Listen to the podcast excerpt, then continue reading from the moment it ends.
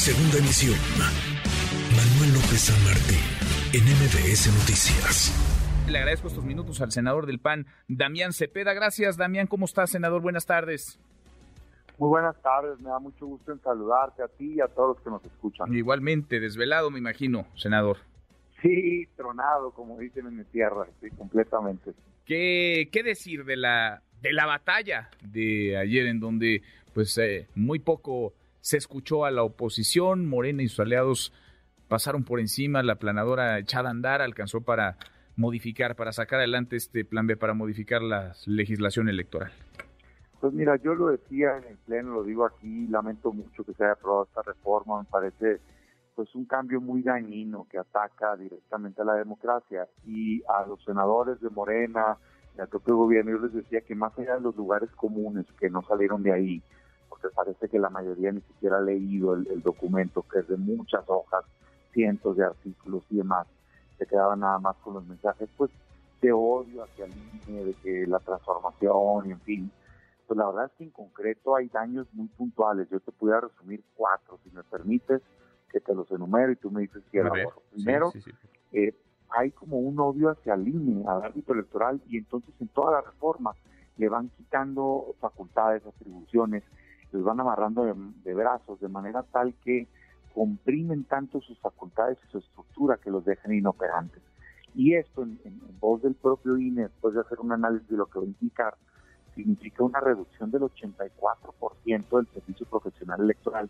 Y, aquí me quiero detener porque es importante que la gente que esté escuchando sepa que no estamos hablando de personal de lujo, ni de asesores de altos pagados, no, no, no. Estamos hablando de los módulos de credencialización, estamos hablando de los que actualizan la sección electoral, estamos hablando de los que hacen el sorteo y van por la gente para cuidar las casillas, estamos hablando de los que capacitan para cuidar las casillas, es decir, pues estamos hablando del personal profesional que desarrolla las elecciones. Entonces, pues lo que va a pasar es que el INE se va a quedar, se va a quedar sin poder operar.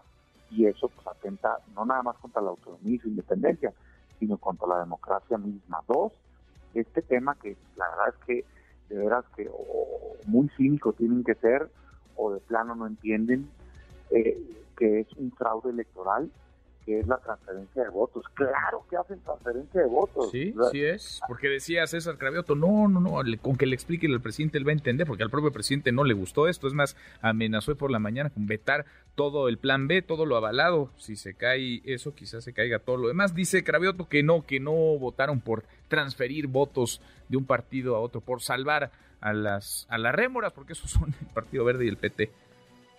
Sí, ¿sabes qué dicen? Que no, que es distribución de votos y que con eso es diferente. Pues yo nomás para que sepan, le digo que ambas, tanto la transferencia como la distribución, están prohibidas por ley y es inconstitucional. Esto ya se debatió, se trató de hacer en el pasado, esto se hizo hasta que la Corte le puso un alto. A ver, ¿de qué se trata? Porque más allá de términos, lo importante es que el ciudadano entienda qué es lo que quiere hacer Morena.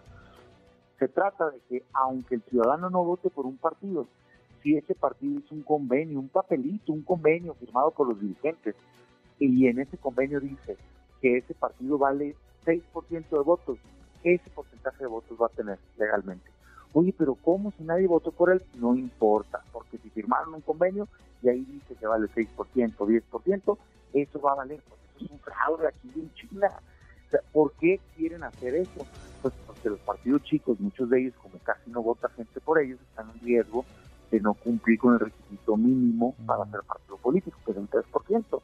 Entonces aquí artificialmente lo van a tener, van a tener vía artificial, y eso pues no es nada más que injusto que un partido que no votó gente por él sobreviva. Bueno, eso se va a caer en la corte, si llegara a la corte tú dices eso no resiste la revisión jurídica. Pero, pero la trágico es este, que nos va a costar dinero, mm. pues, sobreviven porque viven del presupuesto público y dos, nos costaría tener diputados y senadores falsos les tocaría distribución de diputados y eso, es una representación que no se ganaron en la urna.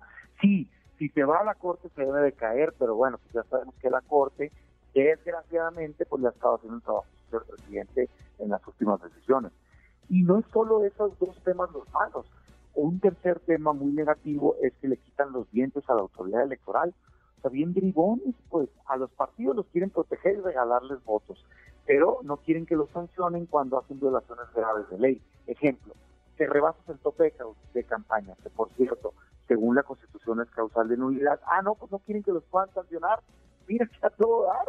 Eh, no presentas sus gastos. Violaciones graves, no quieren que les puedan quitar las candidaturas.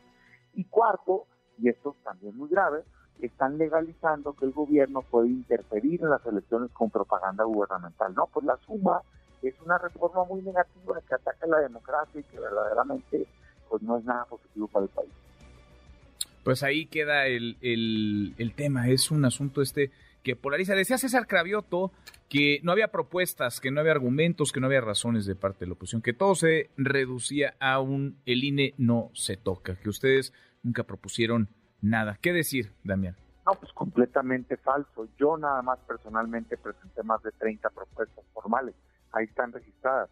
Y no nada más eso, sino soy autor de iniciativas de segunda vuelta electoral, de reducir el tiempo del presidente de la República con la posibilidad de una reelección, de hacer un registro público oficial de promesas de campaña ante el INE para que si no te cumplen lo que te prometieron los puedas correr y de tener más debates de ideas en lugar de tantos spots de mayor libertad de expresión. No, por favor, hombre. Lo que pasa es que no tienen dónde refugiarse. Yo les decía al final en la reflexión, la verdad es que es una vergüenza que la lucha histórica de la izquierda, que tantos años luchó por tener elecciones limpias, termine con legisladores aplaudiéndole al presidente de la República por una reforma que acaba con la democracia en el país. Es una incongruencia brutal, pero así les pasa, pues, o sea, aquellos que tanto lucharon y que defendieron siendo oposición, llegaron al gobierno e hicieron no solo lo mismo que hicieron los peores del pasado, sino más. Nadie se había atrevido a tanto. Esto es exactamente el modelo que se fue cambiando con victorias paulatinas, pedazo a pedazo, la autonomía del, ICE, pasar al INE, eh, tener no intervención del gobierno con propaganda gubernamental, nulidad de elecciones si había recursos este, públicos y ahora pues quieren debilitar al INE, quieren que no haya sanciones, quieren que se pueda intervenir del gobierno y no nada más eso, si no les bastó y el moño fue fraude electoral legal. ¿Por qué no? Si mi partido aliado no cumple con los votos, yo se los regalo. Y espérate, no son tuyos. El voto es del ciudadano. Yo no tengo problema, cualquier partido que logre el voto de los mexicanos, qué bueno que tenga diputados y senadores. Pero es un fraude que alguien tenga un solo diputado si no se lo ganó en las urnas. Y eso es lo que está legalizando Morena. Y lo saben bien, nomás que se hacen pues, vamos a Vamos a ver, vamos a ver qué sigue, porque parece que a esto todavía le, le resta un buen, un buen tramo de discusión, de polémica. Gracias, senador. Muchas gracias, Damián, como siempre. Un saludo. Noticias.